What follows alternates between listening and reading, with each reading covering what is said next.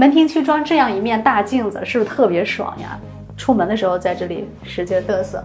然后这边呢是一一组鞋柜啊，鞋帽柜，下面放鞋子。这个地方它是有个什么？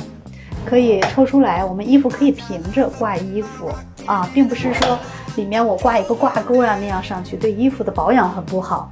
然后这边因为这组柜门的尺寸偏大，所以我们做了一个不对称的设计啊，一扇宽门，一扇窄门，这样子的话它。结构上看上去漂亮一些。